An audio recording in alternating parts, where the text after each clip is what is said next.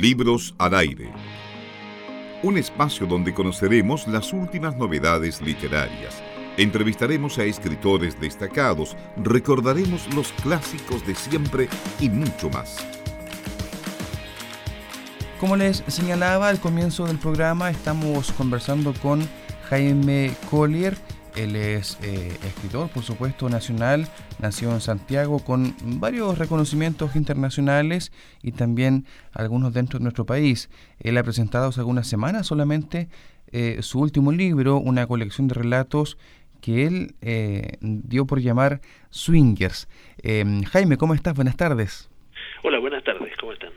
Muy bien, aquí estamos en Concepción. Eh, queremos agradecerte la gentileza de aceptar nuestro llamado para conversar de este tu último libro.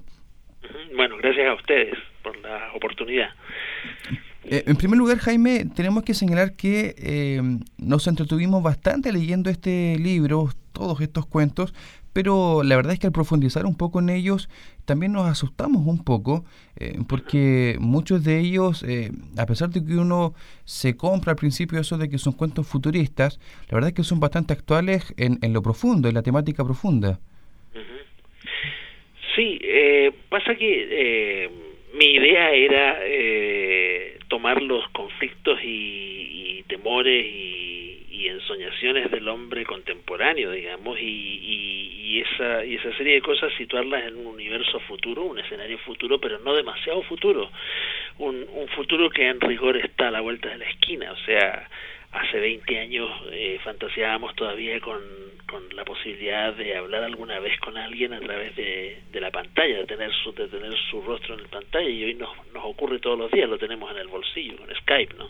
Claro. El futuro el futuro llegó a nuestras vidas, está aquí, digamos, nos, nos invadió por completo la, la informática y la ingeniería genética en, en todo el, en todo lo que es el, el escenario natural, ¿no? Entonces era un escenario no demasiado lejano y los conflictos eran bueno los mismos de siempre no las ambiciones desmesuradas los conflictos conyugales eh, las infidelidades eh, esa, porque yo creo que en, en esencia el género de anticipación trabaja de ese modo o sea toma problemas eh, cotidianos y habituales y los proyecta a ese futuro que a veces no es tan lejano Claro que sí. De hecho, bueno, actualmente en, en, en, el año actual 2014 somos cada vez las personas más eh, virtuales y menos presenciales, algo que ya se da por descontado con el tema de la clonación en estos cuentos.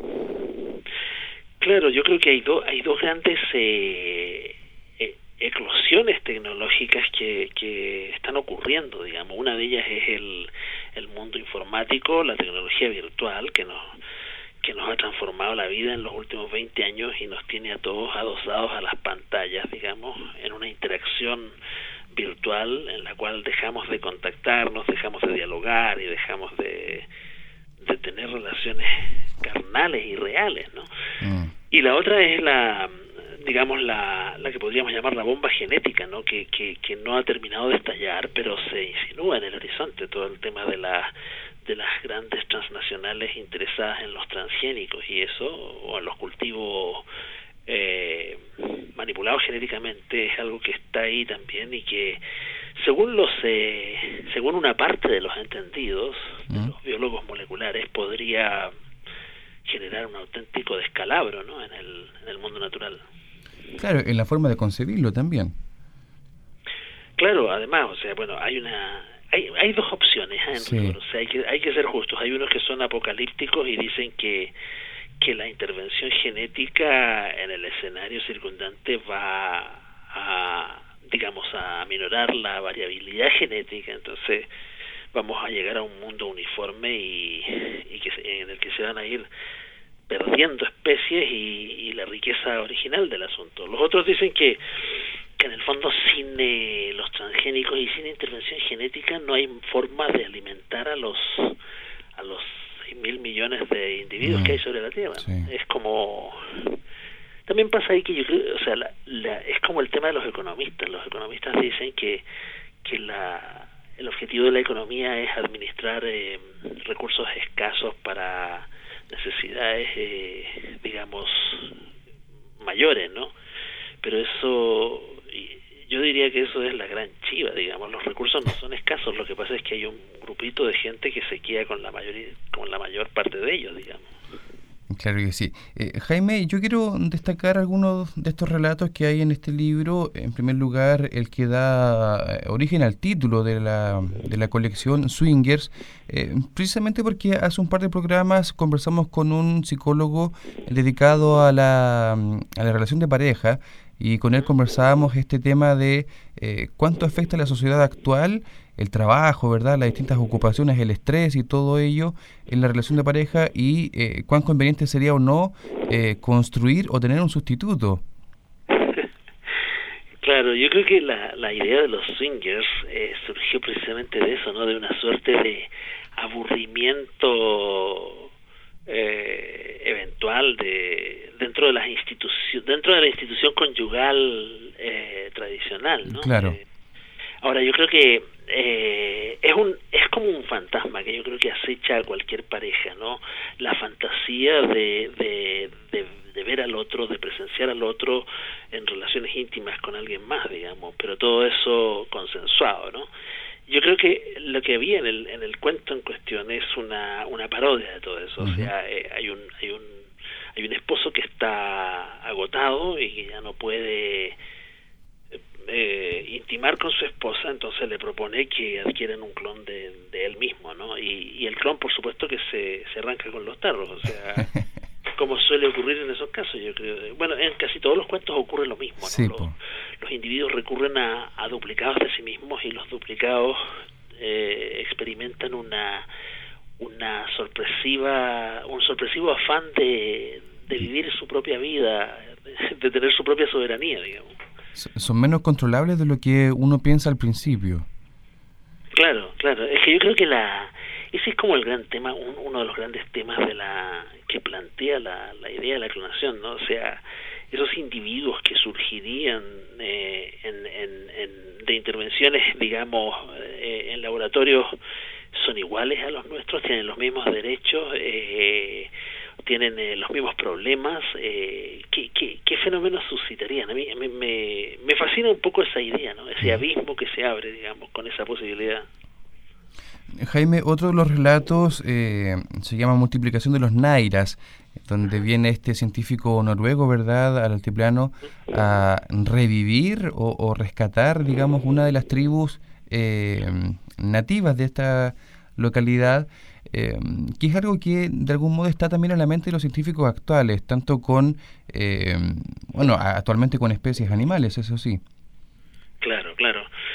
Bueno, esa era la idea, ¿no? Eh, caricaturizar, digamos, o sea, eh, generar una especie de, de parodia de lo que de lo que suele ocurrir con, con otras especies. Eh, hay en el mundo eh, civilizaciones, eh, comunidades que han resultado desmedradas, ¿no? Eh, afectadas por el por el progreso de la sociedad urbana, digamos. los indios amazónicos son un caso muy claro. Entonces, bueno, grandes comunidades de África también.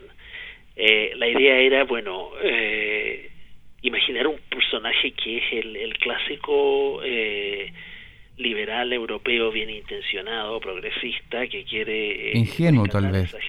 Claro, ingenuo y quiere rescatar a esos pueblos que él considera eh, en vías de extinción o que están en vías de y que él y que él eh, desde su bondad nórdica digamos quiere eh, traer de vuelta. Entonces pero tampoco bueno ahí ese cuento estaba escrito un poco en clave de farsa o sea y fue difícil porque porque es un tema sensible o sea eh, existen eh, culturas minoritarias y amenazadas y, bueno, toda mi solidaridad está con ellas, pero pero la literatura digamos se permite esos juegos, no se trata un poco de, de, correr el fiel de la balanza, de, de plantearle al lector situaciones muy provocativas, digamos, que, que se rían de cosas que él mismo considera sagradas, ¿no?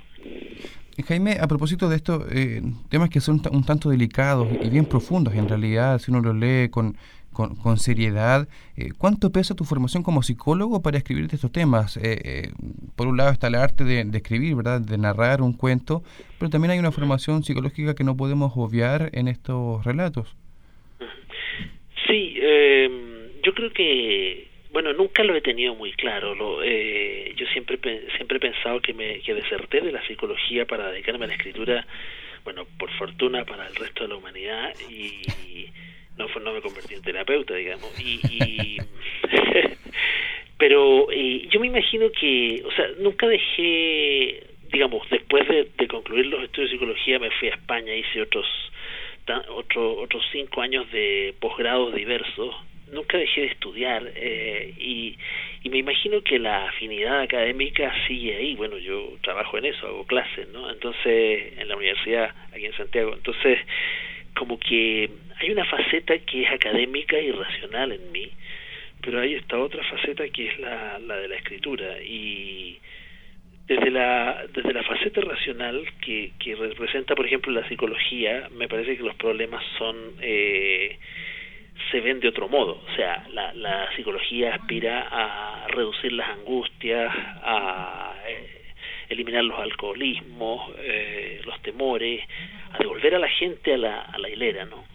Me parece que la literatura hace lo contrario, o sea, la, literatura trabaja con, con desquiciados, con locos, con criminales, y se lo puede permitir, ¿no? Entonces, ahí hay una como contradicción. Yo creo que lo, que hago es que parto del discurso racional y, y el discurso se va descalabrando. En, recuerden, todas mis historias siempre hay lo mismo, un, un intelectual o un académico que hace algún experimento o hace un hallazgo y ese hallazgo termina desintegrándole su escenario vital. En, este, en los cuentos de este libro yo creo que pasa mucho eso, a cada rato, digamos. Sí, claro que sí. Eh, Jaime, ya para ir terminando también, eh, vivimos eh, de algún modo acosados por esta idea del fin del mundo y tú lo pones en el epílogo, en el epílogo al final, que tal vez el fin del mundo va a ser muy distinto a lo que nos pinta Hollywood en cuanto a, a la destrucción del mundo, sino más bien algo donde como humanidad perderíamos esta esta forma de concebir también eh, nuestro propio mundo. Sí, bueno, esa es una idea de Kundera, de Milán Kundera, que, que incorporé a ese epílogo. Eh, Kundera decía eso, ¿no? Es posible que el fin no sea ninguna explosión apocalíptica, sino algo muy apacible que ya está ocurriendo, ¿no? Quería sugerir como que eh, el fin de una civilización en el cual quizás estamos, ¿no? El fin de la civilización occidental eh, ocurre sin que nos demos ni cuenta, ¿no? Eh, como le ocurrió a los romanos, los romanos no se dieron ni cuenta de que estaban dejando de ser romanos y, estaban convirtiéndose en bárbaros, digamos. Mm. Eh, es muy probable que nos estemos todos convirtiendo en bárbaros sin habernos dado cuenta, ¿no? Y, y bueno, eso, esa sensación me produce, digamos, a la vez que, digamos, temor, una, una especie de fascinación. Creo que hay cosas que ocurren y que, y, que uno fatalmente tiene que presenciarlas y tratar de testimoniarlas ¿no? en términos literarios, pero hay poco que hacer con esas cosas, digamos. Muy bien, Jaime. Queremos agradecerte estos minutos que nos has concedido aquí en Libros al Aire de la Radio Universidad de Concepción y desearte también mucho éxito tanto en la difusión de este libro como en lo que venga en el futuro. Muchas gracias, eh, Eduardo, ¿no? por la entrevista y por este espacio. gracias a ti, Jaime. Eh, vamos a la pausa musical y seguimos conversando aquí en Libros al Aire. Libros al Aire. Siempre un placer en cada libro.